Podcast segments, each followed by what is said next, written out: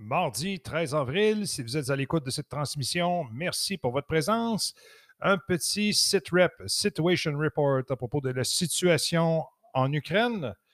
L'OTAN est aux côtés de l'Ukraine, a déclaré le secrétaire général de l'Alliance Atlantique. Il appelle la Russie à arrêter ses provocations.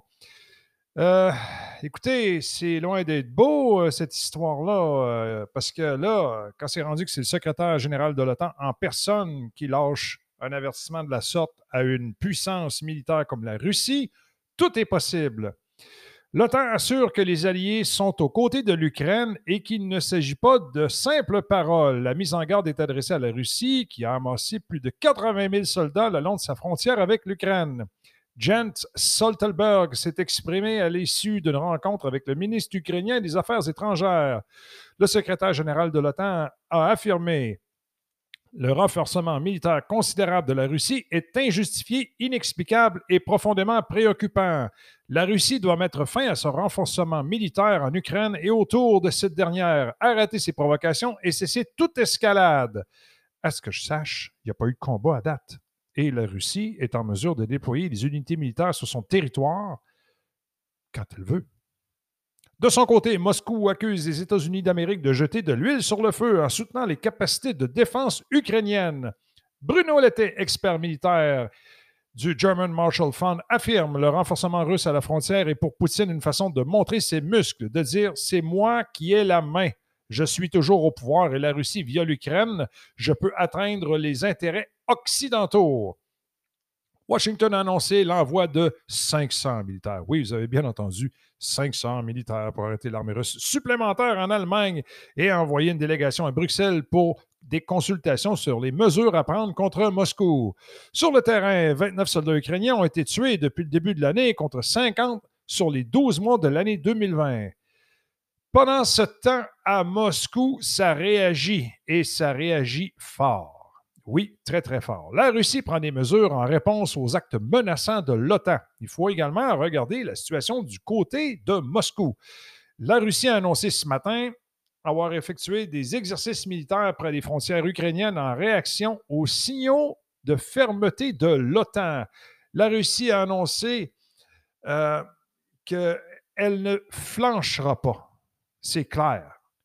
En trois semaines, ils ont déployé deux armées Trois unités de troupes aéroportées ont, ont été transférées avec succès aux frontières ouest de la Russie pour des exercices. Déclaration du ministre russe de la Défense, Sergei Choigu. Réagissant aux activités militaires menaçantes de l'Alliance atlantique, nous avons pris des mesures appropriées. Il a donné une conférence de presse et la fermeté du ministre de la Défense russe est aussi euh, perceptible que celle de Vladimir Poutine.